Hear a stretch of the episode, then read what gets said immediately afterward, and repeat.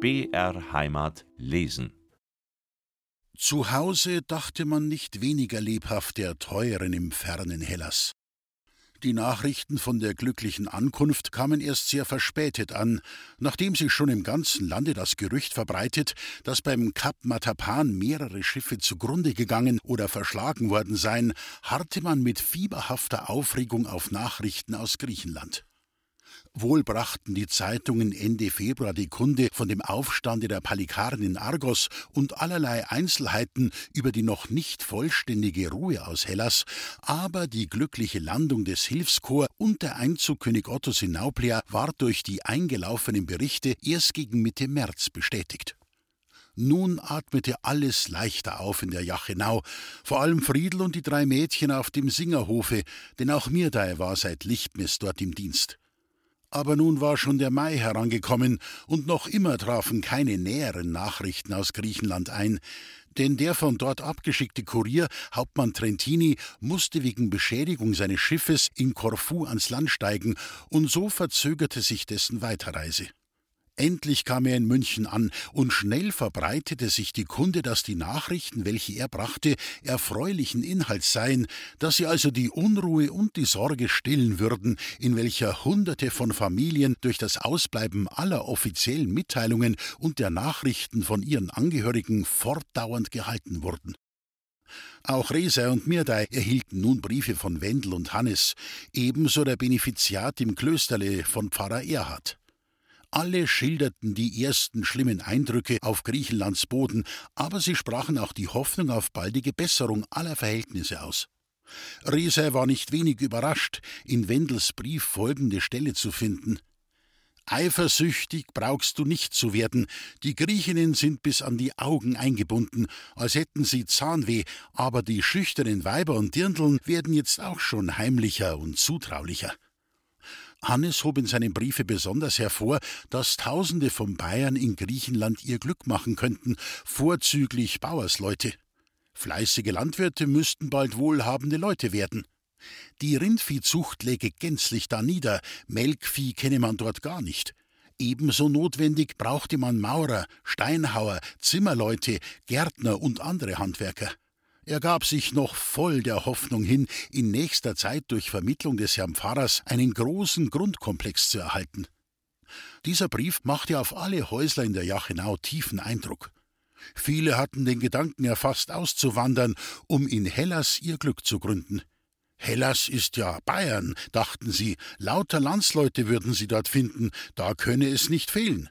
Aber der Forstwart meinte, es wäre doch klüger, noch weitere Berichte abzuwarten, wie sich in dem so fernen Lande noch alles gestalten würde. Friedel atmete auch wieder leichter. Er hatte auf die Nachrichten von dem bösen Sturm am Kap Matapan allen Glauben an den Talisman, den er Wendel mitgegeben, verloren, und nun erkannte er wieder, dass ihn dieser Glaube doch nicht betrogen. Er hoffte, dass die drei verschluckten Passauer Zettelchen ihre günstige Wirkung auch ferner bewähren würden, und als Ende Mai die bayerische Landbötin berichtete, dass demnächst bereits die ersten bayerischen Truppen in ihr Vaterland zurückkehren sollten, wobei Abteilungen der Artillerie und Reiterei sich befinden würden, ließ er einen freudigen Juhschrei hinaushallen über den See, den ersten nach langer, langer Zeit. Aber auch im ganzen Bayernlande herrschte Freude.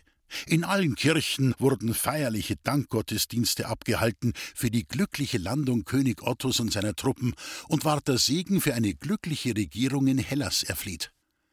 Auf vielen Bergspitzen des bayerischen Hochgebirges wurden Freudenfeuer abgebrannt, und auch vom Herzogstand und der Benediktenwand verkündeten die hoch auflodernden Feuersäulen die Freude des Bergvolkes über die glücklichen und glückverheißenden Nachrichten.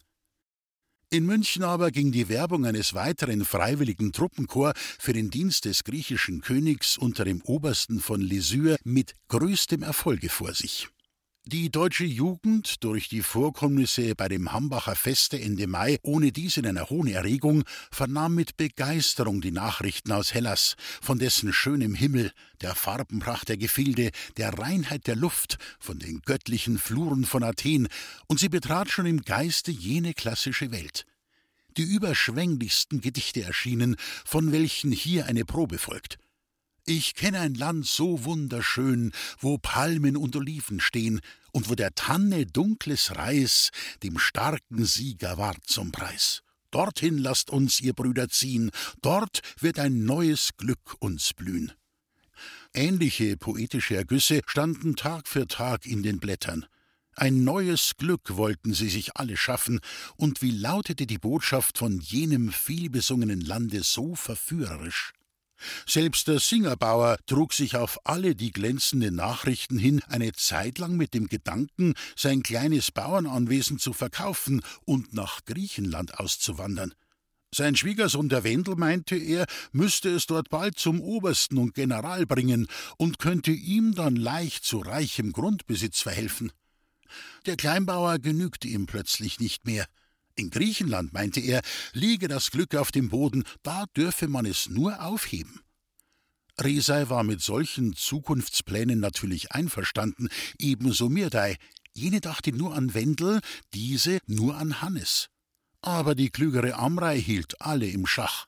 I bleibe meine Berg, sagte sie, mei Glück such ihn der Hormat, bei meinem Friedel. Der alte Singerbauer ließ sich jedoch nicht abhalten, für alle Fälle nochmals genaue Erkundigungen einzuziehen, indem er am Pfarrer Erhard schreiben ließ und ihn um seinen Rat, um seine Meinung bat. Da kamen aber doch vereinzelt andere, weniger günstige Nachrichten von Krankheiten und Sterbefällen, von ausgebrochenen Unruhen und Aufständen, welche auf den Sturz der Regentschaft abzielten, und wurde auch versucht, die schlimme Wirkung solcher Nachrichten immer nach Möglichkeit abzuschwächen, so viel hatte man doch bald heraus, dass das Paradies in Griechenland auch seine Schattenseiten haben müsse. Die neu errichteten Freiwilligen Chor traten nach und nach ihren Marsch nach Hellas an. Da kam ein Brief von Hannes, der in der Jachenau große Niedergeschlagenheit verursachte. Er enthielt die Nachricht von Pfarrer Erhard schwerer Erkrankung und sagte weiter, dass Hannes selbst erst von einem heftigen Fieberanfall genesen, ihn Tag und Nacht pflege, dass er aber befürchte, der Herr würde sich nicht mehr erholen. Der Priester ließ alle seine Landsleute herzlich grüßen und schickte ihnen vom Sterbebette aus seinen Segen. Hannes erzählte weiter in seinem Briefe, dass die Bayern das Klima schwer vertrügen, dass Fieber und Epidemien unter ihnen herrschten und von den 3500 Mann, welche ausmarschiert, schon über 500 gestorben seien. Er teilte seiner Mirdei auch mit, dass er den Plan, sich in Hellas anzusiedeln, gänzlich aufgegeben habe und keinen höheren Wunsch kenne, als wieder gesund in die Heimat zurückzukommen. Da könne man das wenige, was man besitze, sein eigen nennen. Aber in Griechenland sei zur Zeit nicht sicher vor den Räubern, die haufenweise das Land durchzögen und mit welchen die Truppen sich stets herumschlagen müssten. Von Wendel wusste er nur, dass er sich auf der Insel Negroponte befände. Er habe ihn gesund und frisch verlassen, denn der habe eiserne Nerven und ihm scheine nichts anzukönnen, weder Krankheit noch die Waffen der Rebellen. Ich weiß warum, rief Friedel mit tiefer Befriedigung, als er von diesem Briefe Kenntnis erhielt. Ich han dafür gesagt. Sag mir no mal einer, es gibt kein Gräutel für'n Tod. Aber der Singerbauer und alle anderen, die schon in Gedanken der Heimat den Rücken gekehrt, waren mit einem Schlage wie umgewandelt. Es geht halt nix über unser Heimat, hieß es jetzt. Vivat, die Achenau soll leben. In der Dorfkirche ward aber von nun an täglich für den fernen kranken Pfarrer gebetet, sowie für die Wohlfahrt aller Bayern. Mit banger Sorge sahen nun die Jachenauer und mit ihnen ganz Bayern weiteren Nachrichten entgegen. Der Landbötin mit ihren überschwänglichen Berichten und Gedichten glaubte man nicht mehr. Wahrheit enthielten nur die Briefe, und diese waren meist die letzten herzlichen Zeilen an die Teuren in der Heimat, die letzten Grüße auf dieser Welt. Der Zigeuner Duli hatte wahr gesprochen, und seine Mitteilungen waren für das Truppenkommando in Nauplia und die Regierung von großem Belang. An den Nordgrenzen des Königreiches spukte ein böser Geist. Kapodistrias mächtige Partei erhob ihr feindseliges Haupt unter Kolokotronis Einfluss gegen die Regierung, und ihre hinterlistigen Anschläge hatten den Sturz der Regentschaft zum Zweck. Der Revolutionsgeist war schon in Abnahme begriffen gewesen, man war mit den erlassenen Verordnungen zufrieden, da erschien ein Erlass über die Auflösung des früheren Nationalheeres und die Organisation der Armee, wobei die Nationaltracht verbannt und die verhasste europäische Kleidung und Bewaffnung eingeführt werden sollte. Diese Abschaffung der Nationaltracht, in welcher die insularen Arnauten zur See und die Rumilioten zu Lande ihre herrlichen Siege zur Befreiung vom Halbmond erfochten hatten, wurde mit der Bemerkung der Regentschaft erklärt, das orientalische Unwesen müsse aufhören. Weitere Unzufriedenheit verursachte es, dass die in das neue Heer aufzunehmenden Offiziere des aufgelösten griechischen Nationalheeres einen Grad niederer eintreten sollten, während die aus Bayern gekommenen freiwilligen Offiziere auf Beförderung zu höheren Chargen außerordentlich begünstigt wurden und endlich die Verweisung der nicht Angestellten auf einen äußerst geringen Sold gesetzten Offiziere nach der Insel Ägina, wo sie ihrer ferneren Bestimmung harren sollten. Eine solche Behandlung weckte die Griechen aus einem schönen Traume, vernichtete manche Hoffnung und erzeugte Erbitterung und fanatischen Hass. Eine immer größere Abneigung gegen die im Auslande geworbenen Truppen machte sich fühlbar, besonders aber gegen die Regentschaft, die nach der Griechenansicht den Umsturz der griechischen Religion, der alten Sitten und Gebräuche beabsichtigte. Griechenland erhoffte von der Regentschaft nicht nur den Frieden, der erste und innigste Wunsch dieses Volkes war die Erhaltung und Befestigung seiner Nationalität, und dieses edle Vertrauen wurde leider getäuscht. Dazu führte Graf Armansperg den Generalzehnten ein, welcher den Bürgern und Bauern, die ohnedem ausgesogen, deren Felder verwüstet und unbebaut waren, keine Aussicht gewährte, sich erholen zu können. Das Vertrauen in die Regentschaft verschwand noch mehr, als im Schoße derselben selbst der Zwiespalt deutlich hervortrat. Die heimatlosen Palikaren zogen nun im Lande umher und schürten den Enthusiasmus für Kolokotroni, den mit Ruhm umstrahlten Heros des Freiheitskampfes, besonders in Rumelien, wo dessen Partei sehr verzweigt war, deren Umtriebe jedoch durch schnelle Absendung einer beträchtlichen Truppenabteilung nach jenen Gegenden und durch Verhaftung aller verdächtigen Häuptlinge bald unterdrückt war.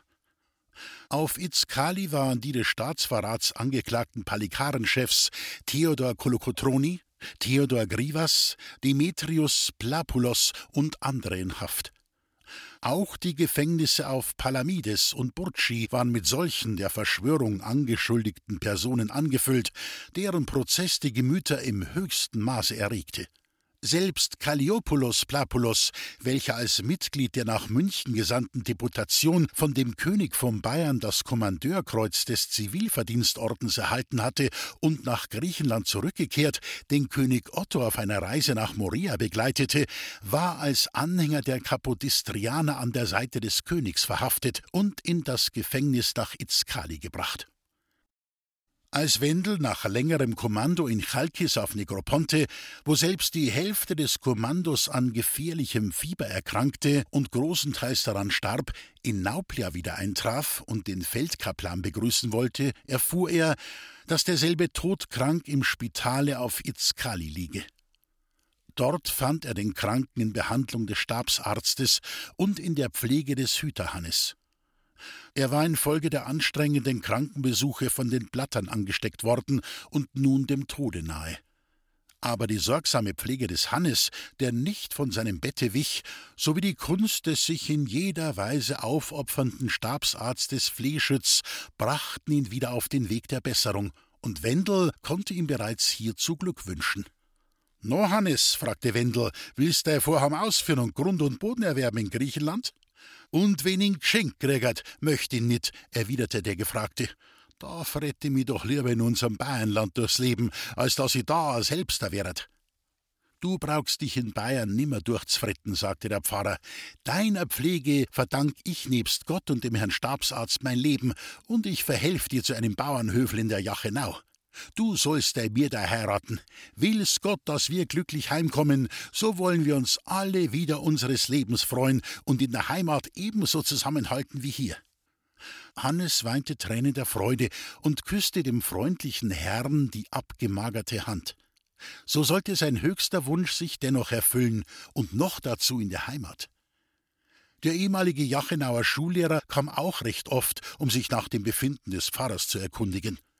Seine Begeisterung für Griechenland ward infolge der traurigen Verhältnisse sehr vermindert, und als ihn der Pfarrer lächelnd fragte, ob er noch auf Hellas dichte, las ihm der Lehrer sein neuestes Opus vor, das zu seinen früheren Liedern, die so begeistert klangen und von so sehnsüchtigem Verlangen zeugten, einen ganz entsetzlichen Gegensatz bot. Das Lied lautete Kennst du das Land, von Dichtern ausposaunt, auf dem Papier gar höchlich angestaunt, gemalt von Malern, die es nie gesehen, mit bunten Farben, Tälern sowie Höhen? Kennst du es wohl, von dort, von dort, lass uns so schnell als möglich fort.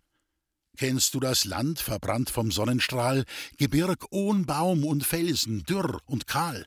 Kein grünes Laub, das Schatten dich umzieht, wenn dir die Hölle auf den Schädel glüht? Kennst du es wohl? Kennst du das Haus aus Stein und Kot erbaut, die Stuben drin verödet und versaut, zerfallene Löcher, die der Wind durchheult, wenn von den Bergen er das Land durcheilt? Kennst du es wohl? Kennst du das Bett mit seiner Wanzenqual? Kennst du der Flöhe unermessene Zahl? Sie rauben dir den Schlaf, den letzten Freund, wenn er zum Trost dir in der Nacht erscheint. Kennst du es wohl?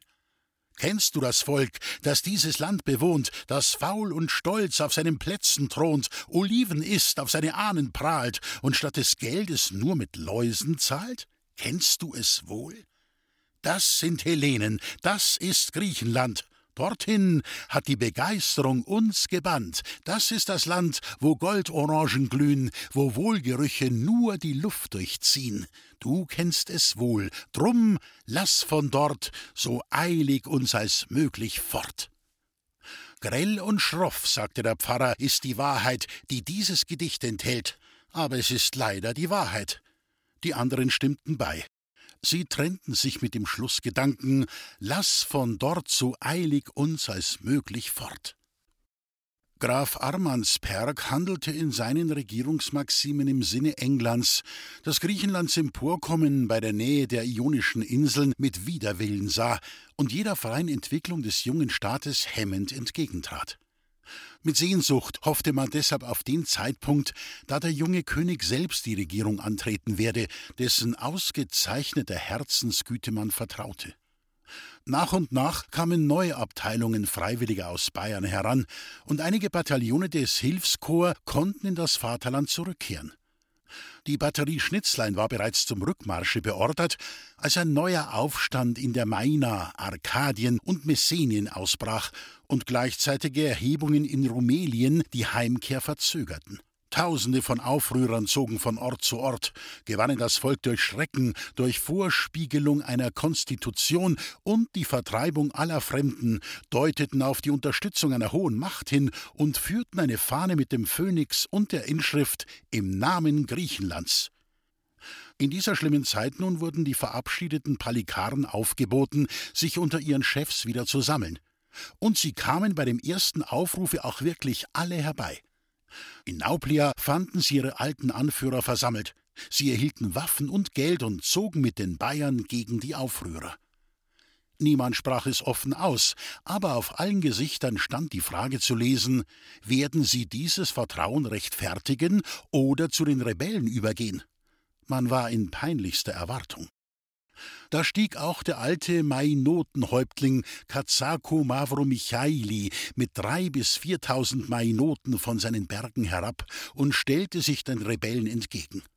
Die Palikaren unter einem ihrer ehemaligen ersten Häupter, dem vielbekannten Grivas, hielten sich vortrefflich und unter Leitung des griechischen Generals von Schmalz wurden unter tapferer Mitwirkung der bayerischen Truppen, besonders der soeben aus Bayern gekommenen Freiwilligen, Wunder der Tapferkeit verrichtet, die Aufständischen geschlagen und gefangen. In Messenien schlug Hatschi Christos mit seinen Palikaren die Empörer aufs Haupt. Allerdings hatten auch die Sieger große Verluste an Toten und Verwundeten. Wendel war glücklich und gesund aus dem Kampfe gekommen.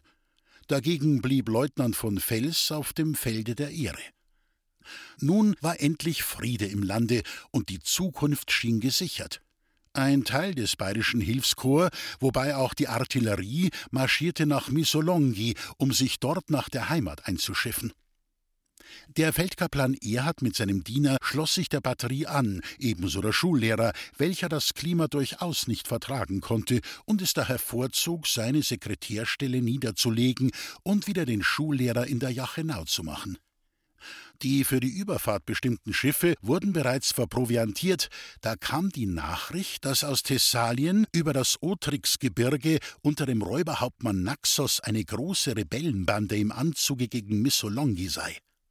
Erst kurz zuvor wurden unter Kommando des Majors Heerwagen durch die Truppen in Missolonghi, wobei sich namentlich die Bergbatterie des Artilleriehauptmanns Dietl auszeichnete, die Befestigungen der Rebellen in den Bergen zerstört und diese in die Gebirge von Valtos zurückgeworfen.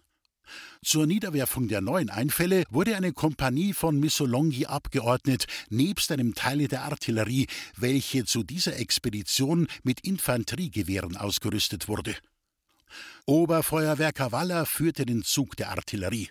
Hannes bat, bei demselben ebenfalls in Reih und Glied treten zu dürfen, um, wie er sich ausdrückte, wieder einmal Schießpulver riechen zu können, nachdem er anderthalb Jahre nur mit Krankenpulvern und Totenweihrauch zu tun hatte. Seine Bitte wurde ihm gewährt, und freudig zog er mit Wendels Zug von dannen. Der griechische Räuber lebt wie die Gemse in den Felsen. Dabei stehen ihm tausend Mittel zu Gebote, alle Maßregeln der Feinde zu vereiteln. Er kennt alle Klüfte, geheimen Wege und Gelegenheiten in seinem wilden Gebirge und ist von den armen Bewohnern sehr gefürchtet. Nur Eingeborene können mit Erfolg gegen denselben zu Felde ziehen, denn nur sie kennen alle Schlupfwinkel und wissen Bescheid zu geben über das Treiben der Klepten und kennen die meisten persönlich. Aber sie fürchten die Rache dieser Buschklepper. Nicht selten dienen sie ihnen sogar als Spione, denn sie verraten nicht gern einen Landsmann und wäre es auch der ärgste Räuber. Es kam alsbald zu Plänkeleien mit den Räubern, die indessen nirgends standhielten und sich gegen das Otrixgebirge zurückzogen, welches in seiner zerklüfteten Rauheit Schutz gewährte und das Nachdringen verhinderte. Es gelang aber den Räubern, einige Artilleristen, welche sich zu weit vorgewagt, gefangen zu nehmen. Sie verfuhren schrecklich mit ihnen, schnitten ihnen Nase und Ohren ab, wie derartige Verstümmelungen von Seiten der grausamen Rebellen sowohl in Rumelien als auch in der Maina überhaupt nicht Seltenes waren. Die Erbitterung der Soldaten gegen dieses Gesindel hatte den höchsten Grad erreicht und alle Bodenhindernisse verachtend, verfolgte man die Spuren der Banditen. Da kamen die Truppen an ein halb verfallenes Dorf, vor welchem Zigeuner lagerten. Es war Duli mit den Seinigen. Er war auf der Rückreise von Asien und auf dem Wege nach Deutschland. Er kannte den Versteck des Banditenhäuptlings, der sich mit den Seinigen in einer Ruine verborgen hielt, um zu geeigneter Zeit aus dem Hinterhalt hervorzubrechen und den Soldaten in den Rücken zu fallen. Dies war dem Räuber jetzt vereitelt, denn Duli hatte keinen Grund, den Soldaten dessen Aufenthaltsort zu verheimlichen. So wurden die Klepten direkt angegriffen, die etwa dreißig Mann starke Bande zog es aber vor, in die Berge zu flüchten. Dabei kamen sie in die Nähe eines Abgrundes. Wendel, der dies wohl bemerkt, ereilte sie jetzt mit seinen Leuten. Den Räubern war der Weg zur Flucht abgeschnitten. Es gab ein lebhaftes Hin- und Herfeuern, und die Banditen versuchten, sich durchzuschlagen. Es kam zum Handgemenge. Der Banditenführer Naxos, ein riesenhafter Mann, warf sich auf Wendel, aber dieser, ebenfalls ein kräftiger Sohn der Berge, fühlte sich ihm gewachsen. Es entspann sich ein furchtbarer Ringkampf auf Leben und Tod. Naxos suchte seinem Gegner den Dolch in die Brust zu stoßen, aber Wendel vereitelte dies, und nachdem der Sieg eine Weile geschwankt, neigte er sich dem Jachenauer zu. Es gelang ihm, den wildschnaubenden Banditen zu Boden zu werfen und ihm das Knie auf die Brust zu setzen. Mehrere Soldaten, unter ihnen Hannes, eilten nun herbei, banden dem Gefürchteten die Hände auf den Rücken und führten ihn mit den anderen Gefangenen zurück. Da es schon zu dunkeln begann, hatten es einige Gefangene vermocht, sich wieder frei zu machen. Der Oberfeuerwerker eilte ihnen mit wenigen Soldaten nach. Dabei kam er abermals an Dulis Zigeunerlager vorüber. Duli mahnte ihn, sich nicht mehr weiter vorzuwagen. Aber Wendel horchte nicht auf diese Warnung. Er drang in das felsige Gelände vor. Da hörte man lebhaftes Feuern, dann trat Totenstille ein. Die Verfolger kamen nicht zurück. Die Räuber hatten sie wahrscheinlich in einen ihrer Schlupfwinkel gelockt und sich ihrer mit wohlgezielten Schüssen entledigt. Sollten die vielen Gefangenen, deren Befreiung von dem Rest der Bande sicher versucht wurde, noch vor Nacht in Sicherheit gebracht werden, so durfte sich der Kommandant der Expedition nicht lange mit Nachforschungen um die Zurückbleibenden aufhalten. Man gab sie verloren. Die Expedition hatte einen nicht unbedeutenden Verlust an Toten und Verwundeten. Auch Hannes erhielt einen Säbelhieb ins Gesicht, der aber nicht gefährlich war. Der Hauptanführer der Bande wurde gefangen nach Missolonghi geführt, wo er mit sämtlichen Räubern sofort standrechtlich erschossen wurde. Die Batterie aber betrauerte den Verlust der wackeren Kameraden, besonders aber ihres tapferen Oberfeuerwerkers. Ein nochmaliger Streifzug in jener Gegend blieb ohne Erfolg. Von Wendel und den anderen Gefallenen fand man keine Spur. Pfarrer Erhard hielt mit feuchten Augen eine Totenfeier für den braven Landsmann, und der Kommandant ließ ihm und den übrigen Gefallenen zu Ehren drei Ehrensalven abgeben. Einige Tage später fand die Abfahrt nach der Heimat statt. Dieselbe erfolgte bei äußerst günstigem Winde unter einem kräftigen Vivat auf König Otto, den liebreichen jungen Fürsten, der sich in der Gunst des eigentlichen griechischen Volkes immer mehr befestigte, das nur den einen Wunsch hatte, dass die Zeit der Regentschaft bald vorüber sein möge, auf dass der junge Fürst selbst die Zügel der Regierung ergreifen könne. Aber der Schullehrer von der Jachenau, der einst so schwärmerische Sänger der Größe Griechenlands hatte seinen Glauben verloren. Die einzige Größe, welche diesem Lande verblieben, meinte er, ist diejenige, welche sich an den Zauber seines Namens knüpft. Wer diese finden will, erhebe sich über das schmutzige Alltagsleben und träume sich aus der traurigen Wirklichkeit in die große Vergangenheit hinein. Er wird dann die Größe und Herrlichkeit erkennen, wie man das Bild des Magiers im Zauberspiegel sieht. Ein Hauch, und es erlischt. Ein Blick herab von seiner Höhe, und der schöne Traum ist entschwunden.